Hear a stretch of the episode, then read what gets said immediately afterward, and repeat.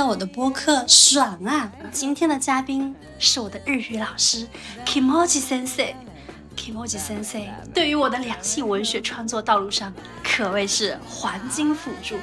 不管如何朴实无华的词语，到了 Kimoji Sensei 的口中，总是充满无障碍动作电影即视感，活力四射，金光闪闪，懂的都懂啊。那么今天 Kimoji Sensei 不仅要给我们小葵花日语小课堂开课，更是要讲讲他曾经留学日本三年八个月，迷失在日 GV 一条街里，黄金二十四小时所见所闻。好的，下面让我们来欢迎 Kimoji Sensei。耶、h e l l o 大家好，我是 Kimoji Sensei。好，大家想知道就是 Kimoji Sensei 他教我的第一句日语是什么吗？お兄ちゃん、立ってる？好，我再用我的女声说一遍。お兄ちゃん、立ってる。Kimoji Sensei 可以给我们解释一下刚刚那句话是什么意思吗？就是哥哥，你立起来了。ダメダメダメ嘘嘘嘘嘘でしょダメダメダメダメ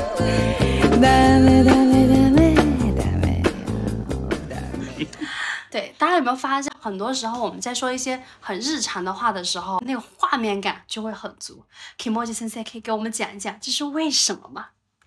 嗯，是的，我觉得就是大家最先想到一些日语的一些词汇，什么可能都是以前小的时候悄悄的躲在被窝里面去看的一些小电影的一些带入吧，或者又说是动漫里面比较可爱的配音，又或者是我们花田香菜的 say no，哒哒哒哒哒哒哒哒哒哒哒哒哒。对，就是这些比较真的是无敌的声优。那其实呢，日本真的是全民皆声优。我的意思是说，因为我在那边的所见所闻，就是我发现日本的女生，她们真的从小一直到就是到很大，大概八十多岁的时候，她们的声音都非常的温柔，让你觉得很舒服。所以他们是有刻意训练自己这样吗？还是说他们就是非常注重？他们有没有刻意训练？只是那是一个他们的文化素养一类的。我觉得这是一个，就是他们一个国度现在已经比较自然的一个东西了，就大家已经就是有意识跟无意识的都会变成这这种感觉啊。优雅，把优雅刻到骨子里，优雅，极度优雅。今天 Kimoji 上啊，Kimoji Sensei 来做客，是我们上次在地铁的时候，我们在说到，我已经邀请了我身边非常多人来做播客，但是 Kimoji 老师还没有参与。那么 Kimoji 老师就说，其实我可以给你讲讲，在那一条 GV 一条街发生了怎样令人动容的故事。所以话不多说，接下来就请 Kimoji Sensei 开始你的表演。好的，应该大家会接触到二听目这个词。阔野二听目吗？其实就是二听目的时候，它已经变成了，就是当你懂的话，你就知道了。其实二听目在东京，在日本来说，它就是一个代表呃一个 gay 的一个区域。OK，那所以它是在新宿的二厅目，所以它就会简称为二厅目。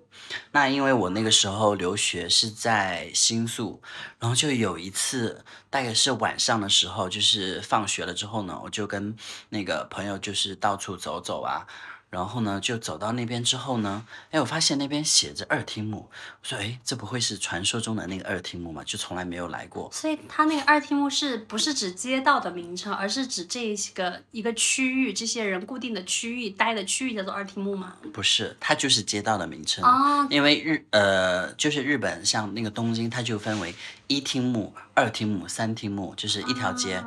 二街、三街这样子。啊对，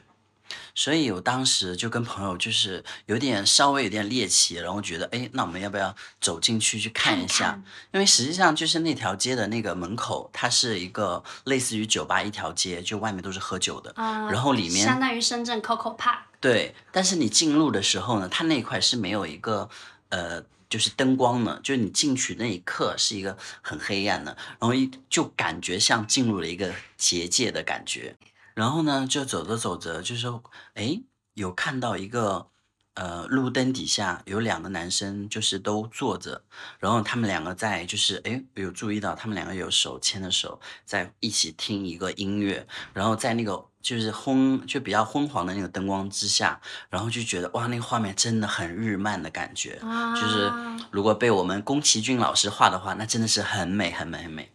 然后呢，我们当时只是觉得嗯，就是大概。就觉得很开心的笑一笑，觉得很很美，然后我们就继续往前面走走走，然后走到前面有一些哎有一些灯火比较亮的地方了，然后我们就哎我们我们去看一下，然后就看到了一个 sex 的什么什么什么店，以及什么 DVD，还有什么，因为日本他们那边依然在用的 DVD，他们很流行，所以呢，当我们再走近一看的时候，Oh my god，然后就发现。我们在小电影里面看到的那些画面，某个截图都非常用优美的马赛克打上了，然后做了一个店面的海报这样子，然后我们就知道我们来对了。哦，所以是一个呃一个画面，它做成了巨幅的海报挂在那个店门口。对，因为他们的那个招牌以及他们会在前面有一些那种像霓虹灯牌，都是用的那种画面做的，然后写的什么什么店，然后就知道哦。啊，所以是那一个区域，就是专门在贩卖这些影片的一个区域吗？对他那边实际上就是也是我人生第一次，呃，就是知道有性用品这个店铺玩具店。对，我们当时跟我的小伙伴在外面比较犹豫了半天，我说要不要进去看一下，然后就选了一家店，然后就进去了。看了之后呢？简直让人瞠目结舌，当然是很嗨的那种啊！是动作词，刚刚那个是动作词，是真的会瞠目跟结舌，不是？对，然后首先呢，大概是这样，就是我们嗯进去之后呢，你会发现有一排，呃，大概有十五根假玩具，一排列了大概有十六个左右，像门帘一样吗？不是，它是放在一个展展柜的一个地方。我想问一下，为什么你会知道是十六个？你数了吗？对啊，我数了。因为为什么呢？因为它是从亚洲的 size 一直到欧美 huge size 的一个排列。因为我当时觉得很吃惊，然后呢，就就非常像婴儿般的去数一二三四五，一直到十六。Oh my god！那我想问，就是第十六，它是尺寸最大的还是？嗯，yes，到十六的时候，它的尺寸就达到了我我预计好像记得当时有三十八厘米，大概有这么长。然后呢，我们 Kimoji 先生的眼睛就是尺，眼见为尺，我不吃，你也别吃。嗯，它其实是由从亚洲的一个尺寸到欧美的一个尺寸，然后亚洲的时候，你真的就是那种看两眼都觉得很烦的那种，你就知道那个尺寸是多么让人不受待见啊！这真实水平是啊，然后呢，就数到中间的时候，你才会觉得这日子有盼头了。那么后面呢，在后边的。在后来的时候呢，就是会看到里面它有很多很多的，也是我看到很多的一些比较男生经常用的那种玩具，也是有很多的有有电动呢，有那种比较的那种硅胶质的，然后还有一些就比较迷你可爱的，甚至还有一些让你觉得就是难以想象的，比如会做成某一种卡哇伊的那种东西啊。我之前有在展会上看过，他们把它做成脚。就是做成一个脚的模具，然后硅胶，就真实的那个脚的形状，然后在那个脚腕那里就有一个开口，然后当时心想，恋足癖狂喜。是因为我在那边也看到了，因为日本人真的很爱水果，但是呢，他们的水果又不多，最经常吃的可能就是馍馍桃子，然后跟西瓜，西 瓜，西瓜，对，还有那个香蕉，还有西红柿什么的。banana。对，然后呢，我就有看到了他们用西瓜做成的那个男生的一个玩具，然后西瓜就正好中间有一个小口，然后就觉得西瓜太郎看了都很他 是生气。瞠目结舌吧。啊，然后呢，就有看，当我就是当你看其他的东西的时候，你可能也就觉得就是 OK，这是一个 shopping 的感觉，然后就呃简单的看一看什么呢，买嗯、就看一下就好了。但是呢，我朋友就有点忍不住，他就特别看中了第十号那个 size 的，然后就非常的想买，但他又不好意思，怎么办呢？然后他就先问店员，然后那个他说すみません，然后呢说ちょっと聞いてもらえませんか？就是你可以过来 听一下嘛。然后那个店员就过来之后呢，就跟他问了，就是他说啊、其实我想知道这个适不适合他。然后那个店员就是非常专业，礼貌而又不失微笑的，半屈膝的跟他说，非常认真的说，打量了一下，用日语说啊，それお客様、ちょっと似合うと思いますね。就是说， 就是说，呃，你好，客人，我觉得这个尺寸跟您真的非常的合适。他是看他的身高去体型去决定说那个尺寸适不适合他吗？是我当时觉得很震惊，那个店员的眼睛也是尺，也是一把量天尺。然后对，然后然后呢，我就是我当时在旁边就是非常的尴尬，就是有点害，非常的害羞，然后但是呢又不会，就是又又又不知道说什么，然后呢就在那边有点暗笑的，然后我看我的朋友也是有点那种不好意思，虽然害羞，但是忍不住还是想买，那个欲望在熊熊的燃烧。但是最后呢，我朋友还是有点不好意思买，最后他就选了一个特别可爱的。那个男性的那个玩具的一个小挂件，背在他的书包里，来回的晃，每天背着去上学的那种。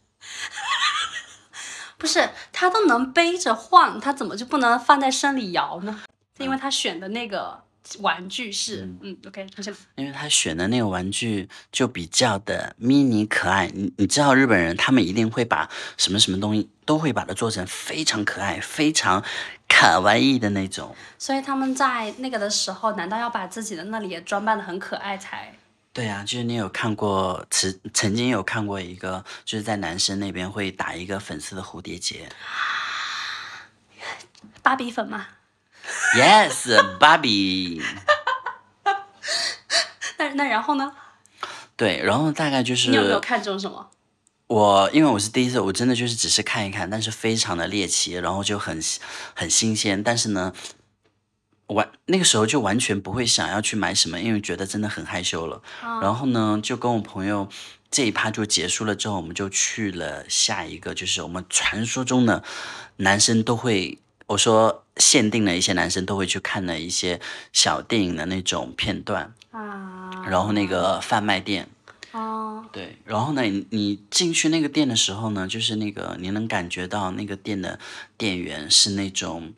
就比较的嗯很络腮胡啊，或者是比较的寸头，看起来就很壮的那种男的，然后不像是那个玩具店里边那边的男生比较的瘦弱一点，跟日本的那个动漫里面的男生一样，然后在这个店里面就是那种肌肉男，然后络腮胡，很男性荷尔蒙气质的那种。啊，这是装标配吗？就是每每一个不同类型店面的标配，对，我觉得那个店的话，他们是走那个风，可能更加有荷尔蒙一些。对，然后呢，后来我就就是大概哎，就是假装震惊，然后跟我朋友一起假去装正经，看了一下里面那个就是排列的那个一个一个的，因因为我们以前只能在网上 download，嗯，只能 down，然后呢，我们第一次看到实体的那个那个那个 DVD 的时候，就觉得很兴奋，然后一个一个的特别兴高采烈的，然后就像。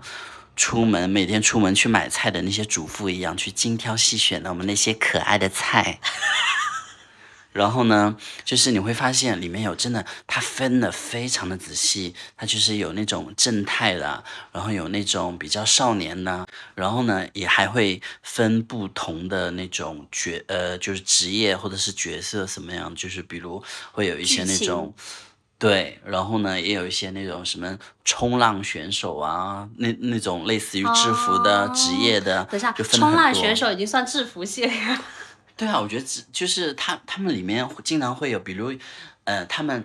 呃有几个有名的那种机位演员，他们就是专门有拍了好几期去那个冲绳的几个片段的一些那个画面，然后就是拍他们专门去那个呃冲浪啊，去划水的时候，我觉得好像大家对这个感觉还还是蛮有那种啊诱惑力的。健康的那种体魄，然后又是那种对有点对，就是运动健将，然后你会觉得这个人他应该还蛮猛的是会觉得特别充满了力量感。啊。其实我没有去逛过这样的店铺，因为国内没有见过啦。但是就是我小时候有看到一些家人的收藏什么的，然后我觉得。封面都很赤果果，然后其实在我幼小的心灵当中，我的内心就是会觉得，嗯，你知道，就是你的会有一个隐隐的信号，就是哦不太健康或者不适合小朋友看。然后我其实小时候没有真正的去看过什么这种碟片，那对我来说，其实印象最深的一个接近于这样的一个呃影片是《猛禽十大酷刑》，就它里面会有一些呃隐晦的一些镜头或者什么的骑木马什么的，所以我为什么变成今天这个样子？这部电影要负很大的责任。但是当你刚刚在说到说你们在挑选分不同的系列跟剧情的时候，我想到我我在线上呃看一些东西的时候，我会觉得其实决定我会去不会去点的时候，大部分时候是它的封面。跟它的分类，就是我自己是知道自己的喜好是哪一个，然后再一个就是它的封面是不是让人看起来就是很想深入的探索一下子，比如说。这里可能不能播，好，所以就是我会觉得你这个体验还蛮新奇的，就是你可以在现场看到那么多，所以你有挑到什么你喜欢的类型吗？对，因为我其实，嗯、你刚刚说的那一趴的话，其实它那个，嗯、那那种店它也会有类似的那种封面，就是很非常的博你眼球的那种写的，他们通常会用它可以写着试看吗？什么一类的？嗯，没有试看的，但他们店里会有播放一些那种那种宣传片或者是 demo 的那种，哦对。然后呢，也有那种画面，就是不管是男生看的还是女生看的都会有，对。那也会分成无码跟有码吗？嗯，其实我觉得是一样的，但是呢，的确就是我们在一开始接触这些小店的时候，即使它有码跟无码，你都觉得无所谓了。但是慢慢慢慢随着你的等级的深化跟进那个之后呢，你就会发现哦，你发现有码已经满足不了你了，你就想要看。那其实那说到这里的时候，所以大家也只能通过嗯那个画面的介绍，然后去盲选嘛，对吧？对，啊，那他们那个价格高吗？哦，价格是真的贵呀、哦，是吗？对，因为它基本上，比如以前的，比如比如它是前几年拍的，我不是说现在的前几年，就比如现在以这个嗯时间为算的话，比如它是2023年一九年拍的，哦怎么样的话，它那个价格就比较便宜，大概是人民币一百五左右可以买到一个片段。一个，片，一个不是一个片段，就是一张碟。对，然后呢，如果要是最新的那种出的，然后呢就比较打宣传或怎样的，基本上都是要卖到三百块左右。哦那这个消费水平应该算应该算是高吗？在日本来讲？嗯，在日本来说其实还好，但是对于我们来说就比较贵。对，哦，那这个对，那所以你有选什么回家？当时我是一个苦逼的留学生，啊，摸了摸都觉得 比脸还干净 觉得还是自给自足的好。啊。那我还想问，所以是那一个会去逛那个区域的人都是呃 gay 吗？还是说他们有也有一些异性恋或什么一类其他的性取向？对这个点真的是，嗯、其实基本上我觉得在日本百分之九十的人应该都知道那条街的意义的意义的存呃，就是那个意义嘛，因为等于就是你进了之后呢，你就等于你自己就是 gay 的默认身份对默认身份的一个感觉。那大家是自发的把那里就聚集在了那里，所以那里成为了一个呃同就是男同的一个聚集地，还是对，他也就是因为当年那个在一起，呃，在很几十年前或怎样的时候，就是因为有大批的一些那个比较好呃比比较那个什么的，就去那边玩啊怎么样的，然后就导致那边就形成了一个特定的一个点，然后就慢慢的就演变成了新就是它的一个代名词。对，啊，所以它那主要就是有一些售卖的玩具，有一些售卖碟片，哦还有还有一些别的吗？还有酒吧，对，但是那个时候就不敢去嘛，从来没有看，嗯，在那边就不敢去酒吧，但那个酒吧就是都是那种比较的暗色调的，然后没有像就是你能看得清里面是在干嘛的那种，就完全看不到。桃色交易不是？你刚好说到酒吧，我其实有一件事情一直还蛮觉得好奇的，因为其实近几年国内的一些自媒体啊，他们有在吹说日本的牛栏文化这件事情。其实我看到那个他们说赚钱最厉害的那个日本牛栏叫什么 Randall。换了，就是、嗯就是有一个男生，然后高高的，然后他说有一张动漫脸，然后非常讨各种贵妇的喜欢啊什么的。嗯然后我之前也看一些日剧的文化当中，会对于牛郎这个词会有一些渲染，这个情况你是知道的吗？就你真实的状况是大概什么样子呢嗯，其实牛郎它实际上也是来自于英文嘛，叫日文就读作 hostel。？Hostel 对，然后呢，它其实，嗯嗯，怎么说呢？就我当时也是跟你一样的一个印象，包括或者是有一些迷惑的地方，因为就我们当时一一就是那个时候。接触这个“牛郎”这个词的时候，想的就是那种哇比较帅的，然后呢身材很好，然后当然也会哄女生开心的那种，抱着这种很美好的一些期待。然后呢，正巧不巧的就是我那时候上学的那个，就是每天放学回去，每天都要经过那个歌舞伎一条街。实际上，啊歌舞伎一条街就是牛郎的，就是最大的一条街里面，所以我每天都要经过。那我第一次经过的时候，我就哇，一走进去之后呢，非常多的那种金发的，然后呢穿在一些那种有一些比较紧身的裤子啊，或者然后一定要配那种尖头皮鞋的，然后那些男生就特别热情的那个什么，就是那个要不要过来喝一杯啊？这边那个怎么怎么怎么样，就是类似于这样的一个感觉。他不管男生女生都都会去拉，哦对，都会去拉。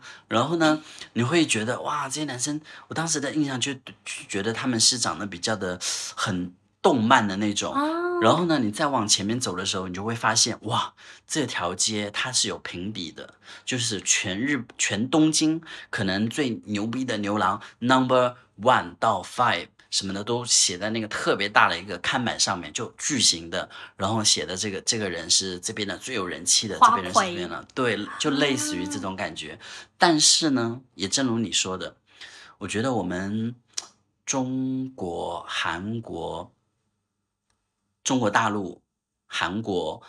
中国台湾、中国香港，就是大家的审美还算是趋于一致的，就是。就是哎，比较喜欢的有一些亚洲的男生是差不多一样，但是日本那边就是独树一帜，是基于他们那边一些文化就是二跟次元吗？跟欧美结合了，所以他们的那个牛郎的时候，就是那种金发碧眼，碧眼就是说他们一定要戴美瞳，美瞳然后呢那种也是脸很好看，然后呃脸不是很好看，呃不就按照他们那个理解吧，呃就他们的那种审美，然后呢就是一定要有耳环呐、然后呢那个可能穿的有一些那种偏制服的那种感觉，然后呢你整个人都觉得有点像我们曾经在零几年经历过。非主流那个年代的感觉，OK，对，也叫杀马特，但其实呢，杀马特就是英文里面的 smart 嘛。嗯，然后呢，就是不知道为什么就 就变成了杀马特。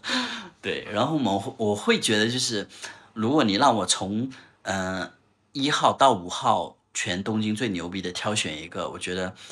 能不能不要挑嘛？能不能我自己上得了？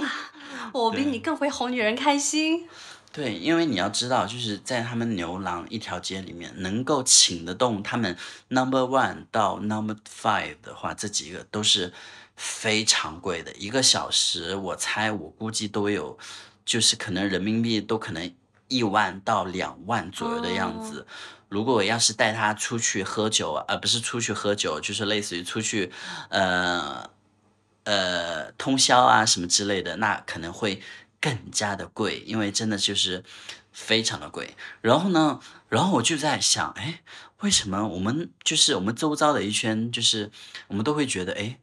可能跟我们的审美都有蛮大的一个落差差。为什么这些日本女生她会那么的迷恋呢？恋然后后来就正好有一有一年，我就看了那个你刚才说的那个最厉害的那个牛郎他的一个呃采访，然后是他的一个比较私人的深度采访，从他化妆一直到他出去接他的一些那个会员制的客人，一直到回来，甚至他还有其他的做的一些事情的时候，你会发觉这个人就是他私底下一面跟他去接客人的时候，实际上就是他真的就是非常。他已经变成一个非常非常商业式的一个去运作了，因为他去接的时候就会发现他很认真，他把每一个女生都会记录下来。哎，这个女生她的性格，她是喜欢什么什么，她有什么小小的那种呃，比如小癖好，或者是说细小的爱好啊、细节啊，全部把它写的非常的详细，甚至他已经达到了说有些完全就不用去记了，他就知道。就是他跟你相处过一次，他就知道你这个人怎么怎么样，下次就会完全去按照你的喜好去去调配的那种感觉，对。哦然后这让这是让我觉得他们非常厉害的样子，因为他对于你的服务不是一次的，他是可能就是即使你。呃，跟他只有过一次服务的话，那之后你可能过了十年再去的话，如果他在的话，他依然会记得你需要什么什么，所以这就是他们非常专业，我觉得非常厉害的地方。然后这也是日本女生非常去看重的一个地方，因为他们觉得就是一个非常。从一而终，就类似于啊，就是非常注重细节，非常把你捧在手心里的匠人精神，对，这真的就是日本到处都充满了匠人精神。就是把这个服务它发挥到了极致。所以其实大家在购买牛栏的时候，不是在贪图外貌，诶，对，其实大家享受的是那个服务，被那种很无微不至、被看到、被关注着的感觉。，对，天呐，嗯，因为其实，在日本社会，因为你知道，就是在日本社会，他们整个其实属于那种比较高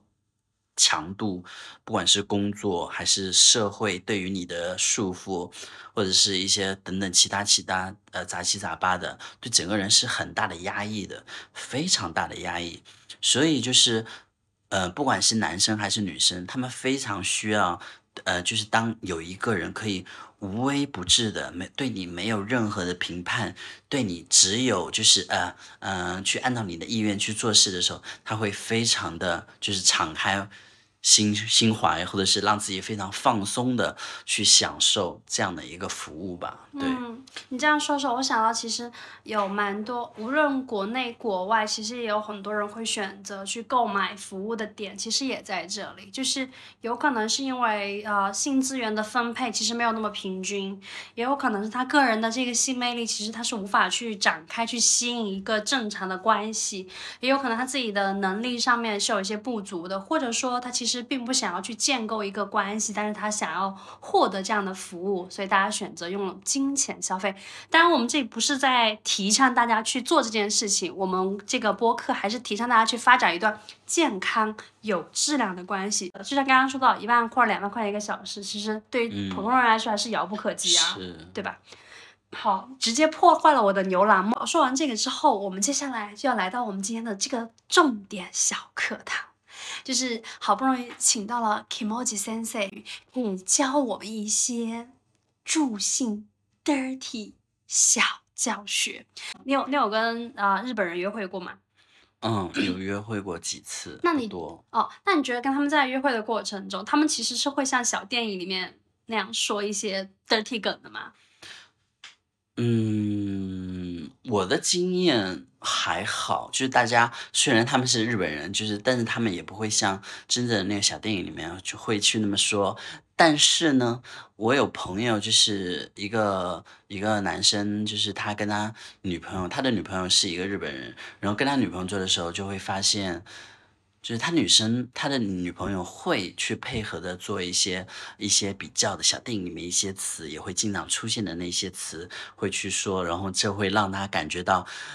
真人 AI 模拟现照进现实的 那种感觉。啊，那么下面 Kimoji 先生可以教给我们一些小词汇，作为这个有趣的情趣教学吗？嗯，首先要说的就是，呃，我们已经把它中文化的叫亚美德，对吧？这个哦，词、这一句很很熟，很熟对这个词真的是非常的经典。那其实我对于这个词的时候，我以前也是跟大家会有这样的，就是有一些莫名的那种带入、带入性的一些呃印象，或者是怎么样。但其实这个词呢，它是在日本的日语里面，它是一个非常普通的词，就是一个拒绝，或者是说呃呃不，比如你要吃苹果吗？你也可以说やめて。 就是说不要对我不要，它就是一个拒绝的一个意思。对，所以呢，就是当我第一次去日本留学的时候，我听到我们班上日本的女同学 跟另外一个男生就是那个怎么讲，然后就说了一个亚美得，我就说啊，为什么大白天也可以说这样的话？为什么在床下也可以说这种话？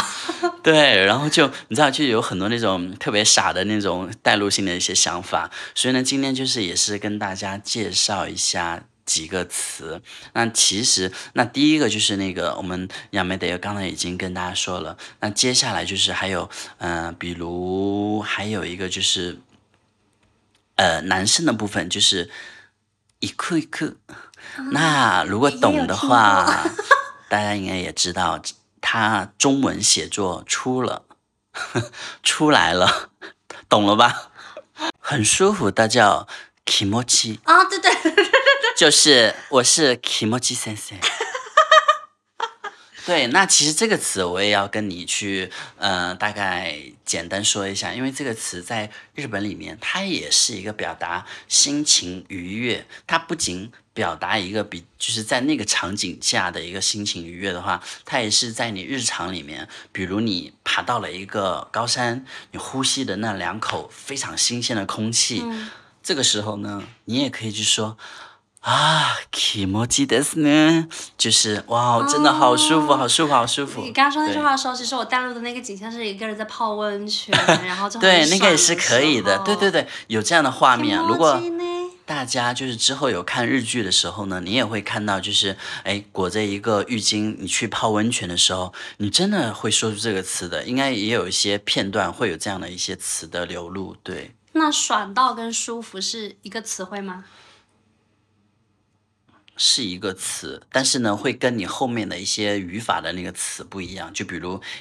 正在进行时，已经过了，或者是怎样怎样的，对，会有类似这样的。但这个词是可以直接可以这样说的，因为它里面就是后面的一些语法不一样而已。所以如果说太爽了的话，也是跟一样的说。对，如果是说太子，你不是像太的话，它就是一个副词，就是一个语气的一个加强词。那你这个时候你要在日文里面加一些那个加强词，就比如说すごく，或者是我想想还有啥？すごいね。对，すごい，すごい的话也是比较的那种加强的就行了。对，啊，你你知道就是。 你知道吗？我有认识一个日本朋友嘛，然嗯后我第一次跟他吃饭的时候，然后他有在说一些语气词，是哪尼呢？sky，然后我当时人都惊呆了，就是我会觉得说，哦，原来，我会觉得说，哦，原来就是在那个日剧里面，大家会用语气词讲话，这个事情是真的。我一直以为只是他们的一种表演方式，一种手法而已。非常的，因为日本人真的就是，比如我说一个片段，嗯、当然这一趴是跟我们的 dirty word 不一样啊，就是你会经常在门口，呃，不是在那个日本的那个大街上面会看到几个年轻的女学生，或者是老太太，或者是怎么样，他们都会一直在相互说。なるほど、そうですね、そうですね，然后綺麗ですね，一定要加个呢呢呢呢呢呢呢，然后能呢呢好久。我想到就是你刚刚在讲这个过程，我现在都觉得，其实日语的呃，在就是它的整个文化，比如说像影碟、小说或者什么的，大家都知道他们有这个文化存在。可其实我发现他们的这个词汇其实很有限的，就是 相比较来讲，好像觉得呃。不知道普通话，或者是也有可能是我们对于 dirty word 的那个掌握的不是很多，但是我觉得听下来好像会觉得像普通话或者粤语里面对于这个部分的一些 dirty word 是很丰富的，就是它有加上一些很形象的一些词汇，或者是有更多种的表达，但好像听起来日语它是有一些限制，就是没有那么的 dirty，就是你始终听下来就是那种软软萌萌，然后可可爱爱的那种。是因为我觉得，呃，说到这一趴，我插入一个，就是说哪，种其实插入 sashi komi，然后呢，其实就是日本这个国家，就跟我们其实中，呃，那个大陆或者是香港怎么样呢？就是他们那边都没有脏，很脏的一些词都没有，因为他们那边就是没有，他们那边骂的最脏的，应该大家都知道。八嘎八嘎八嘎呀咯，就是那种，这已经对他们来说就是一个很很很糟糕的一个词了。哦，所以这个词只会用在非常那个的时候，非常生气的时候。，对对对，当然也可以用作普通朋友间的一个调侃。这个是属于外来词，他们不是我的意思嗯是，日语里面有没有代表 bitch 的词？还好哎，好像没哦有人、没有没有专门去形容，但是男生倒会有，就是比如叫他们也会叫畜生，啊 日文就读作 c h 就是朋友之间也会去说，但是呢，那个真正骂人的时候也会去说这个词。那在这个最后要结尾的时候呢，我非常想要请哥哥教，哦、不是，我是非常想要请 Kimoji Sensei，可不可以教我一下？如果我想要夸一个男孩子又粗又大的话，我要怎么讲？お兄ちゃん、めちゃめちゃ大きい。哦，你讲，没讲没讲，OK。めちゃめちゃ大きい，就是非常非常的大，大到就是我难以去，瞠目结舌。对我撑不开了。对，会有这种错觉，或者是说男生非常的立起来的时候呢，叫 すごく立ってる。是哥哥打的了。就是他，他就是这个词就形容之后呢，就是说他完全不成于任何人，他完全就是傲视群雄的感觉。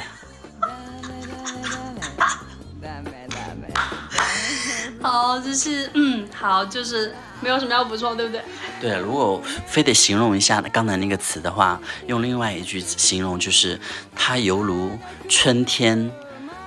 下了一场雨，发了那个春笋的样子，而且是长歪了的那种。好，那非常感谢 Kimoji Sensei 给我们带来这样一堂自然、有趣的日语教学。来，和我们的观众朋友们打一个再见的招呼吧。皆さん、さよなら。撒哟娜娜，晚安。ダメダメダメダメ